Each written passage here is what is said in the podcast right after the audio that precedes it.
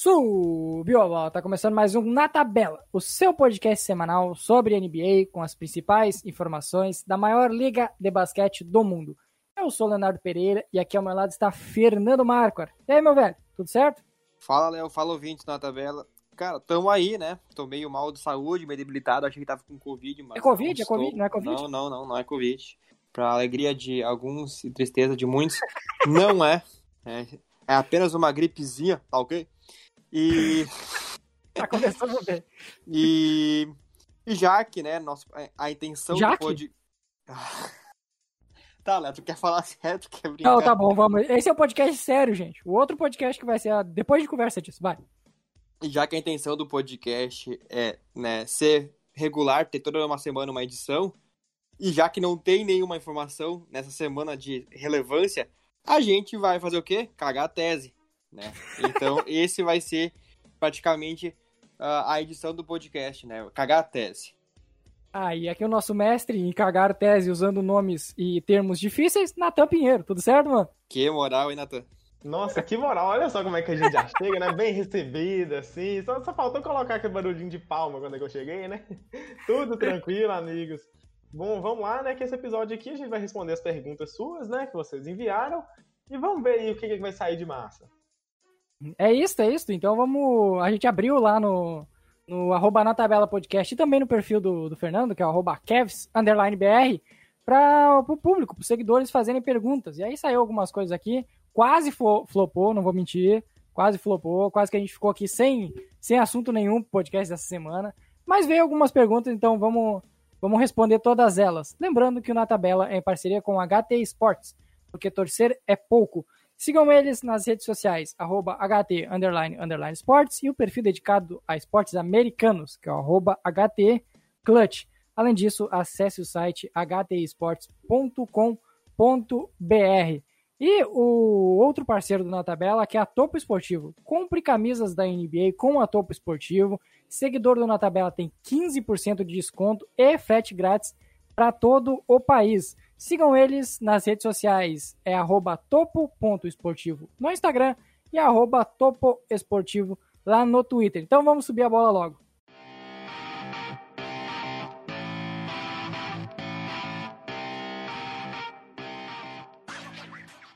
Vamos começar contigo, Fernando. A pergunta que veio para o Kevs Underline BR. O perfil que é o arroba Kevs Brasil B, que é o Kevs Brasil, outro Kevs Brasil, né? Kevs Brasil perguntando por Kevin Brasil. Não é eu pergunto, eu respondo. Não é eu pergunto, eu respondo. Ele perguntou: gostaria de saber qual seria o melhor destino para o André Drummond, o queridinho do Fernando, que talvez seja o único, o único integrante desse podcast que goste ainda do Drummond. Não, não, não. Acho que já comecei a rever meus, meus conceitos também. Bom, cara, vamos responder aí a, a pergunta aí do meu amigo e seguidor, inclusive, né? O arroba KevsBrasilB Seguinte, cara. Eu acho que o, o Drummond, pra sair de Cleveland, ele tem que ir para uma franquia que esteja brigando por algo, né? Que seja contender. Ele não vai sair do Cavs para ir para outra franquia que esteja em reconstrução, né? Então, para ele sair de Cleveland, eu acho que ele tem que ir uma equipe que tá brigando por algo e que esteja precisando de um pivô para ser um, um complemento a mais, ou então que seja uma posição que esteja carente. Né? Eu não vou, não vou me aprofundar muito em questão de se pode, não pode em relação à questão salarial, né, ou número de jogadores, porque aí envolveria outra, outras, outras formas de negociação, né? A equipe que fosse provavelmente interessar pelo Drummond, provavelmente ela poderia trocar com outro jogador, mandar para Cleveland os jogadores, então já envolveria aí uma liberação de espaço de jogadores na, na no, no, roster da equipe. Até porque o maluco recebe 28 milhões por, por ano, né? Tem equipe aí que tem o, já o seu teto salarial já corrompido já, né? Não, não pode mais colocar outro jogador recebendo o que o Drummond recebe. Então, enfim, não vou me aprofundar nessa parte, esse quesito. Somente no, na necessidade uh, da equipe e ver aonde que o Drummond se encaixaria melhor, né? Qual a equipe que precisa mais e onde eu acho que seria o melhor cenário para o Drummond ir. E a partir disso, eu acho, cara, que acho que a principal equipe assim que gostaria de ter um pivô do, né, do Drummond, no caso, seria acho que o Brooklyn Nets, né? Que é uma equipe que está carente para um pivô nessa posição. E né, eu acho que o Drummond cairia muito bem na, na, na equipe do, dos Nets. Outra equipe que eu vejo com potencial assim muito legal de ter contar com ele seria o Dallas Mavericks, que também é um cara que é um jogador, é uma, uma equipe, perdão, que precisa de um, um big man, né, no garrafão. Porzingis é um o Porzingis é um cara que joga muito aberto, se tu for ver, e é meio soft, né? Então, meio? eu acho que meio soft, né? Então, eu acho que seria bem legal, né? Uh, ele indo para Dallas também, acho que eu vejo com bons olhos, né? Essa opção.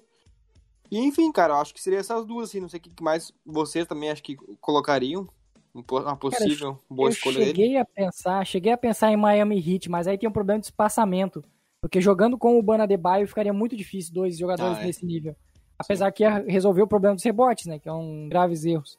Mas talvez o que é difícil pensar um Lakers, quem sabe, É, pra Eu jogar pensei no no Celtics. Eu pensei Mas no é que tem os tem o Celtics. Tristan Tristan Thompson, acabou de ir pra Thompson lá.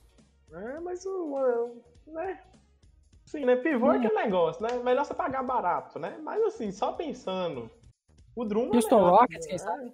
Quem sabe, né? Tem o Verdade, Cousins. o Rockets. É, mas o Cousins tá todo quebrado. O Cousins tá todo quebrado, gente. Convenhamos. Sim, Difícil verdade. pensar num destino pra ele. Pois né? é, é difícil mesmo. Talvez, talvez o Denver Nuggets. Não, não, não, não. Pra jogar não. junto com o Jokic, junto com o Jokic, que nem o Plano fazia em alguns momentos. O Jeremy Grant chegou a fazer essa É, função o plano também. de jogar junto. É, né? Se é uma opção. não, ó, mas você tem que parar pra pensar o seguinte.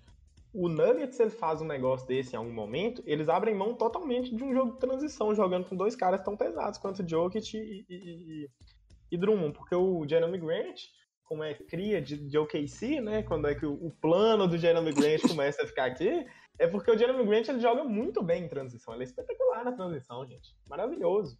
Então, assim, é, eu acho que não seria uma boa ideia no Nuggets. Eu gostei muito da ideia do Fernando Mavis. O Mavis eu acho que encaixaria muito bem. Sim. É, eu pensei também, podia ser o que? O Blazers, talvez, quem sabe, mas já tem o Nurkic lá, mas. É complicado. O Spurs, pra espaçar a quadra junto com o Lamarcus Mas o Aldridge. Spurs não é contender, eu acho que nem o Popovich ia querer ele. Ah, não, o. Popovich não ia querer nem, nenhuma chance disso acontecer. Mas vai saber. Mas tá bom, acho que, acho que é por aí. Acho que é Mavs e, e Nets mesmo. Acho que são as melhores opções, se for Sim. pensar assim. Vamos para a próxima pergunta aqui pro nosso queridíssimo Natan Pinheiro. O Pedro, o arroba PLC Monteiro, perguntou: James Harden sempre foi um dos líderes em assistência, quando estava lá no Houston Rockets. Porém, em Brooklyn, ele melhorou mais ainda. Que, acredito que ele tenha citado o quesito assistência. Será que ele encontrou o melhor jogo dele lá pelos lados do Brooklyn Nets? Realmente, viu, Léo? Confirmando aqui, é realmente a melhor temporada do James Harden até o momento, em média de assistências, contando somente o tempo no Brooklyn Nets, que está com média de 11,8 assistências por jogo, certo? Líder da liga seria, né? Acredito que sim. É, então, eu gosto bastante dessa ideia e acho que a gente tem que dar uma viajada para a gente conseguir formar bastante, porque não é uma pergunta tão complexa quanto parece. Que Não é uma pergunta tão simples quanto parece, ela é bem mais complexa que isso. Porque o James Harden, ele é um dos caras que mais foi cobaia das, das maluquices de maluquices que fazem sentido, gente, do Daryl Morey e do Mike D'Antoni. É, e nisso aí vem o sistema gravitacional da NBA, é o sistema heliocêntrico da NBA, que é basicamente Coisa espetacular. É maravilhoso. É basicamente um estilo de jogo muito focado em um jogador. Ele ganhou muita fama, principalmente no ano passado, quando jogadores como Luka Doncic e o Giannis Antetokounmpo estavam com porcentagens de uso astronômicas, a ponto de serem as 10 maiores, estarem entre as 10 maiores porcentagens de uso da história da NBA, e que é basicamente um jogo totalmente focado somente em um jogador.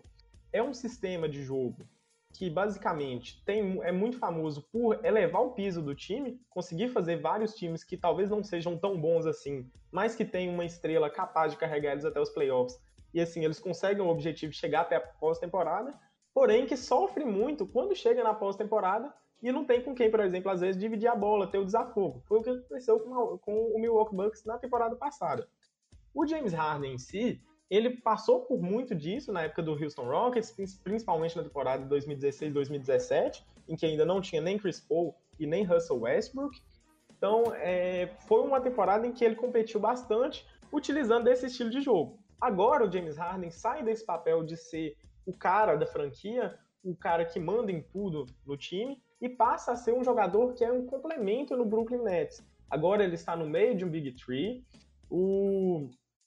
que é basicamente um time que está montando, está sendo completamente montado para ser campeão, e o James Harden deixa de ser o líder dele para ser um cara que divide a bola junto com caras como Kyrie Irving e o Kevin Durant. Na minha opinião, para você ser campeão, você tem que abdicar um pouco do seu jogo, para você dividir mais a bola, para você conseguir guiar seu time. E o James Harden está fazendo esse sacrifício, e isso é visto por bons olhos para quem é fã de NBA em si, para quem, quem gosta de assistir o jogo, tanto assim como eu acredito que vai ser visto com bons olhos pelos próprios torcedores de, de Brooklyn.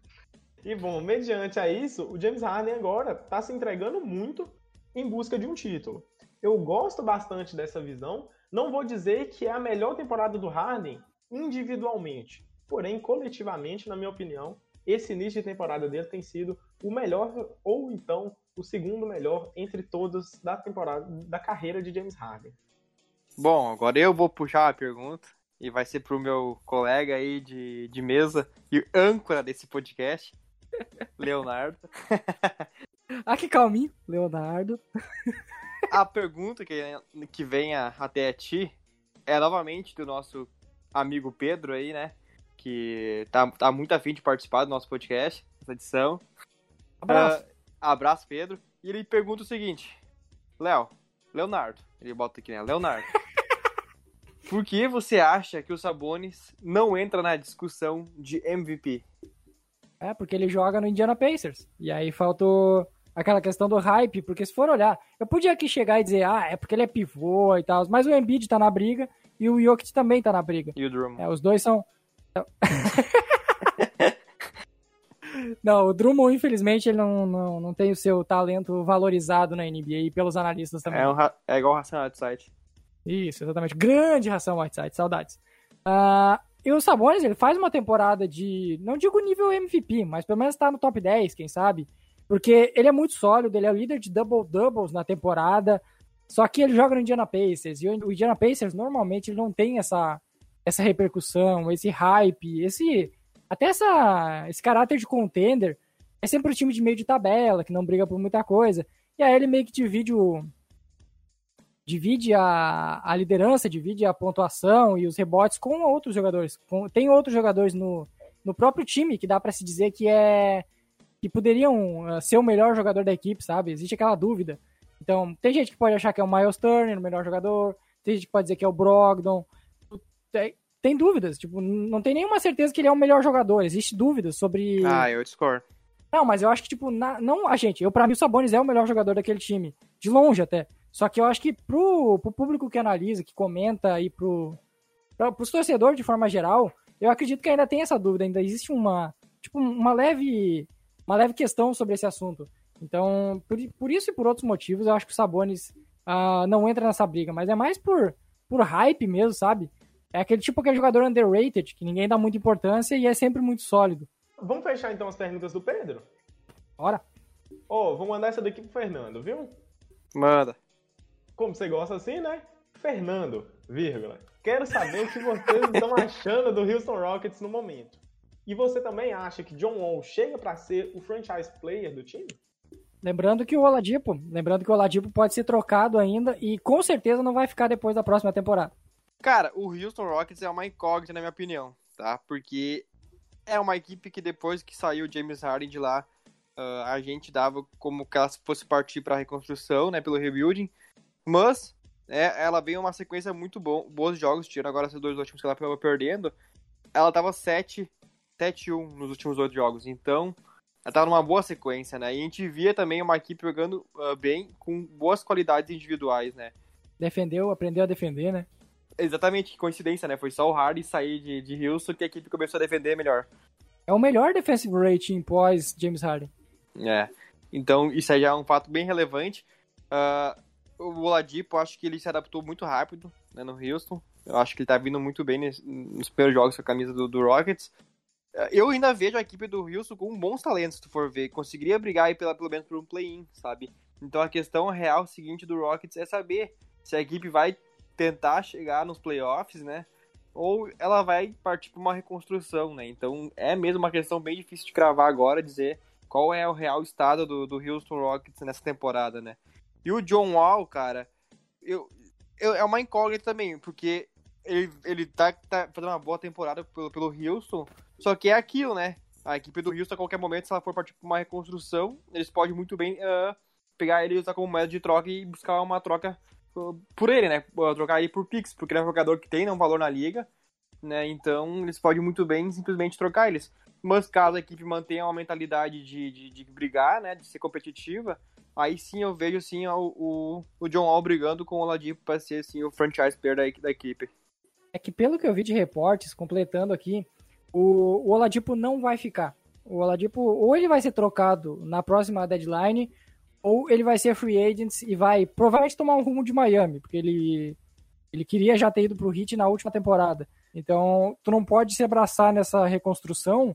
Cara, o Heat só, bu só busca All-Star fraco, né, cara? É incrível isso. Ah, All-Star que sabe defender, né?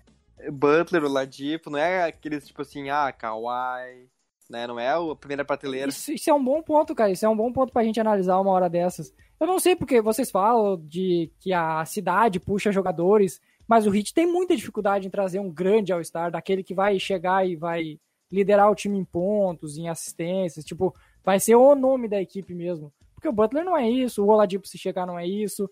O, o Heat tem certa dificuldade em trazer aquele grande nome. O, o Heat tentou até, né, o Yannis Antetokounmpo. É, o plano, plano era total, né? O plano era total. Tentou o Harden, mas daí parou, Tentou né? No projeto eu... Tyler Hero. Não, ah, inclusive, se fala muito em Kawhi, quem sabe, na próxima temporada, só que aí depende muito do Kawhi Leonard decidir que vai abandonar Los Angeles. Tem a último, ele tem uma player option lá pro último ano de contrato. Eu acho muito difícil. Eu ah, também acho muito difícil, difícil, né? Morar em Los Angeles ou morar em Miami. Bah. que dificuldade. Principalmente também porque o, o, o Kawhi Leonard, ele foi para lá e esse projeto que eles iniciaram com o Tyron Lu pode estar tá dando bons frutos, então ele pode se empolgar e querer ficar mais tempo. Eu acredito, é, principalmente é, que o Paul George renovou.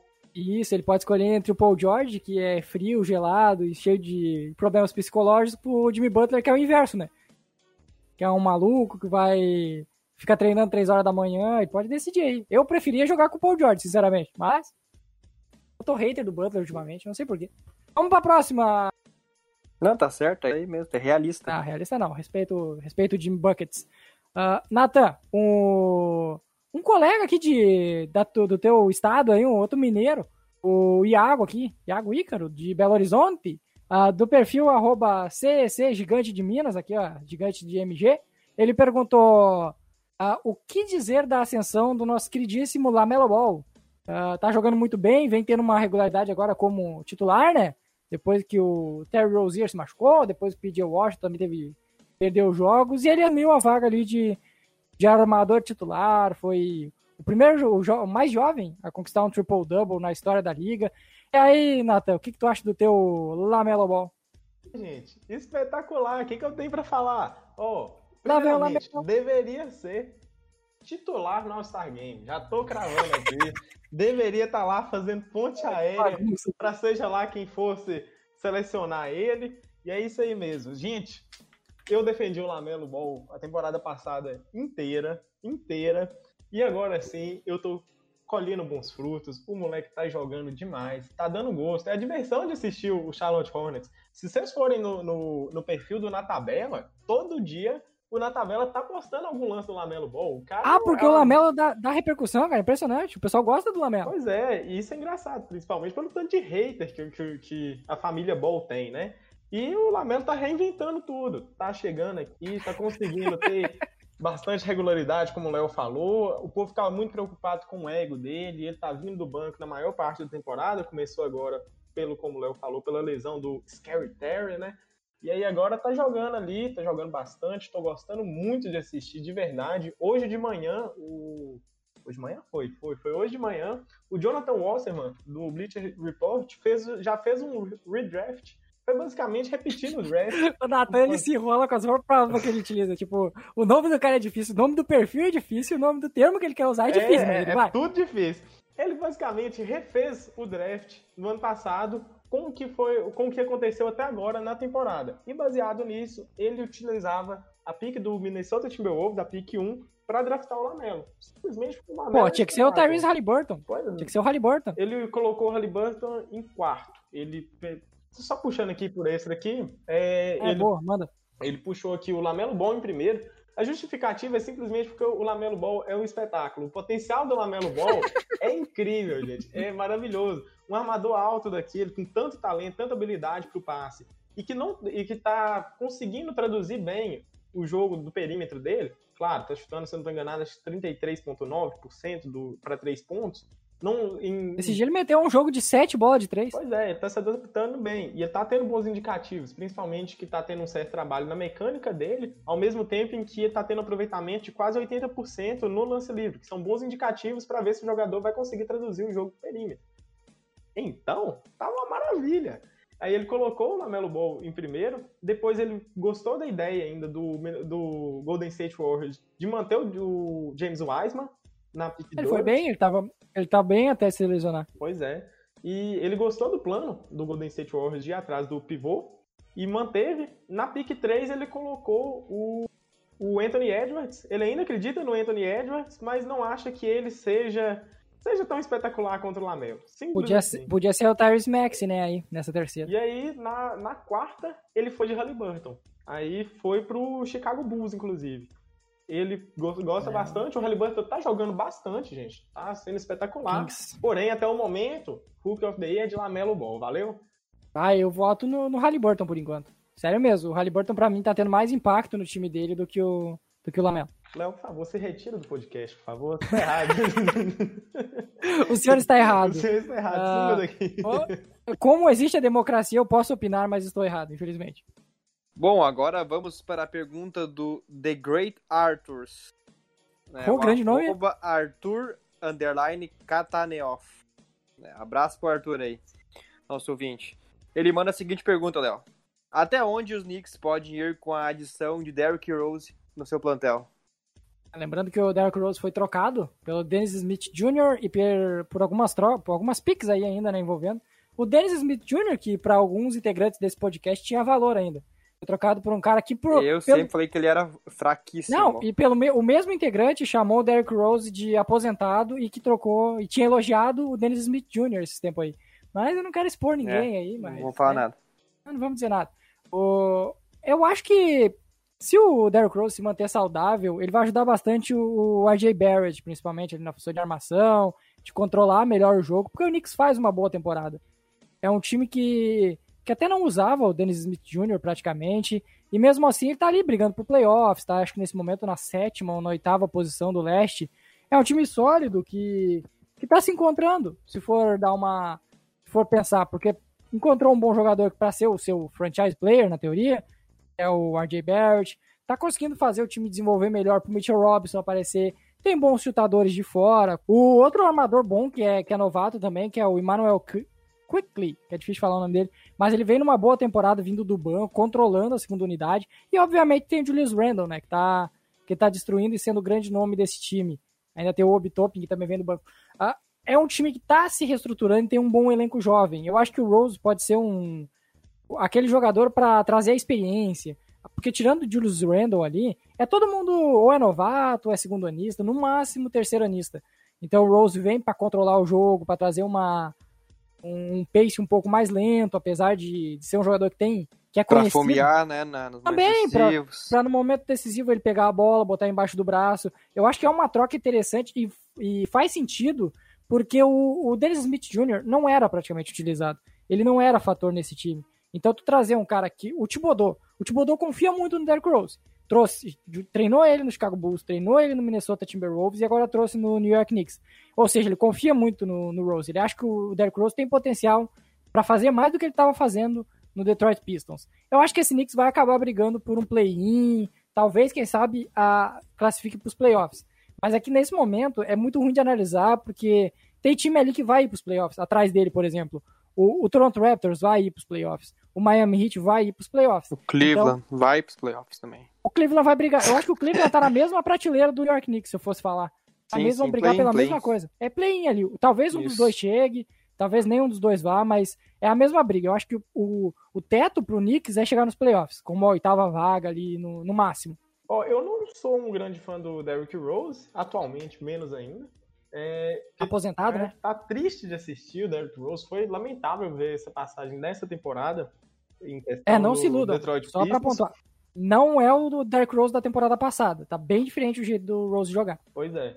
E também, esqueça também o Rose também de, da temporada de MVP, viu, gente? Aquilo ali já não existe. Ah, não, esse aí tá aposentado. Esse aí tá aposentado. Tá fazendo alguma outra coisa da vida. É, o Derrick Rose, eu não acho que ele vai fazer uma grande diferença no Knicks, principalmente pelo fato de que ele mostra um tiquinho que o Knicks tá meio naquele limbo. Aquele limbo que a gente fala de não tancar e também não ser tão competitivo para ir longe nos playoffs. O Knicks, sinceramente, tá tirando espaço dos, dos, dos armadores mais jovens.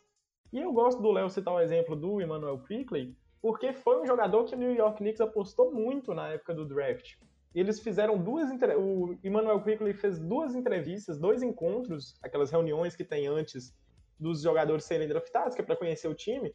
O Emmanuel É Quickley. o parça do Tyler Hero. É, ele fez duas entrevistas com o Thunder e com o New York Knicks. Eram os dois times mais interessados nele. É, ele que é basicamente um jogador com um, com um arremesso muito bom do perímetro. É um jogador que consegue pontuar com muita facilidade e que foi um armador muito bem É, o falado Curry, na é época o do Curry. high school. Pra o pessoal entender, eu falei parça do Tyler Hero porque eles jogaram junto em Kentucky, são muito amigos. E aí, o, é porque o seguinte, jogador. O Léo usou o exemplo, o Curry, que eu vou puxar aqui. O melhor exemplo. de Léo não, o Léo, Fernando usou o exemplo do Curry, exemplo falei do, nada. do do Curry ali, é claro que é uma puta hipérbole, né? É, mas eles gostam desse estilo de jogador do Puta hipérbole. É. O vocabulário da tá sensacional, cara. Deus do céu. e é porque o Emmanuel Quickley, Quickley, ele é draftado mais ou menos com a ideia do Duncan Robinson, do Miami Heat. Foi por isso que eu confundi o nome desses dois aí, porque eu ia usar o, o time do Léo. Ah, tá. Porque ele é, um, ele é um jogador com um arremesso do perímetro muito limpo. E, ao mesmo tempo, ele não é um jogador que tem muito o que fazer quando ele não tá arremessando. Já o Quickly, ele vem com um tiquinho mais de potencial por causa desse, desse quesito armação que ele consegue fazer. Porque ele era armador na época do high school. Porém, como isso vai traduzir para NBA já é outra história. Estamos na primeira temporada dele, vamos ver como que isso vai ser alavancado ao, ao, ao longo do tempo. É, o Derrick Rose pode ser por um, pode ser um mentor, algo pra desenvolver o Quickly, por exemplo. Ele, ele lembra fisicamente o Shai Alexander. Eu não sei se pra vocês também passa essa impressão, mas ele é um cara curvilíneo, ele não é tão baixo para um armador e ele é, ele é bem magro, ele é, ele é bem desprovido de, de força física nesse momento. Então eu acho que é isso que é o grande ponto fraco dele. Mas ele tem uma boa leitura de jogo, ele tá sabendo armar bem o jogo vindo da segunda unidade nos Knicks. Eu, eu gostei bastante dos jogos que eu vi dele até agora. Eu, eu não gosto muito desse exemplo seu, não, né? Talvez se você falasse o Halliburton, ele lembra mais o Shea pelo porte físico. E pelo jogo esquisito também, que os dois estão um jogo totalmente sem, sem, sem nenhum fundamento, parece. O jogo deles não é ortodoxo. Natan ficou aborrecido. Não, é, mano, é o Quickly, é porque o, o Quickly ele é 6'3". E a graça do Shea de Alexander, principalmente pra Natan Pinheiro defender, é ele ser 6'6 de altura. Então, em, em quadra eles parecem ser quase do mesmo tamanho, assim, sabe? Eles lembram um ao outro. O Terence Halliburton é um completo maluco jogando basquete, mas é legal demais de assistir também. Vamos para a última pergunta aqui. Ah, o, o Iago perguntou de novo, do, o, o conterrâneo do, do Natan perguntou de novo, ele perguntou se o Jokic é o MVP da temporada, nesse momento? Ou tu discorda aí, Natan? Tu acha que o Embiid merece mais? Jokic ou algum outro nome? eu vou de Embiid. Pra mim, Joel Embiid é o MVP até o momento da temporada, principalmente pelo fa- fator campanha. O Denver Nuggets está no Oeste, eu sei que o Oeste é extremamente competitivo, porém, se eu não estou enganado, eles estão em oitavo lugar. E, em compensação, o o Philadelphia 76ers está em primeiro lugar lá no Leste. Então, esse fator é, campanha pesa muito, sem contar que a defesa do Joel Embiid também dá um fator de muita competitividade dos dois lados da quadra, algo que o Jokic não tem, porém tenta compensar com um jogo ofensivo maravilhoso. É, ele complementa bem mais no ataque, né? É, exatamente. Mas vamos supor, Natan, que campanhas iguais, nesse momento, quem mereceria então levar o MVP daí? Ah, eu vou, eu vou ainda com o Embiid. Eu gosto demais ali de ver o Embiid jogando dos dois lados da quadra com total intensidade. Vou de Joel Embiid.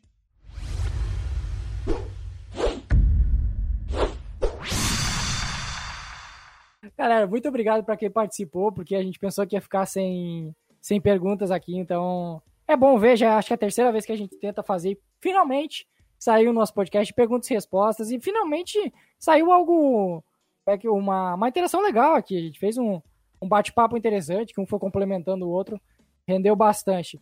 Uh, lembrar para vocês de assinar o nosso feed no Spotify, Cashbox, Apple Podcasts, Google Podcasts, Deezer. Todos os agregadores têm na tabela, é só pesquisar lá e assine o nosso feed para não perder nenhuma nova edição, nem essa que a gente tá, vai lançar ainda essa semana e nem a que vai sair do modo aleatório, sei lá o que a gente vai pegar e fazer lá, falando besteira sobre tudo o que acontece sem ser basquete no mundo. E nos siga nas redes sociais, arroba na tabela podcast no Twitter e no Instagram. Lá no Twitter que a gente fez essa interação, então quando tiver esse, essa questão de, de perguntas de, de, esse tipo de participação, a gente vai sempre realizar lá no, no Twitter. Então siga a gente por lá também. É isso, né, Fernando? Hoje conseguiu, a gente conseguiu enrolar bem. Eu nunca vi a gente enrolando tão bem que nem hoje. Ah, cara, vou te contar, hein? Eu, mas eu acho que até foram bem fundamentadas nossas teses que a gente fez aí. Dispor nossas opiniões, né? Acho que rendeu uma resenha bem legal, né? E aí, Natan, tem, tem abraço hoje? O que, que tem pra tu dar, dar teu encerramento?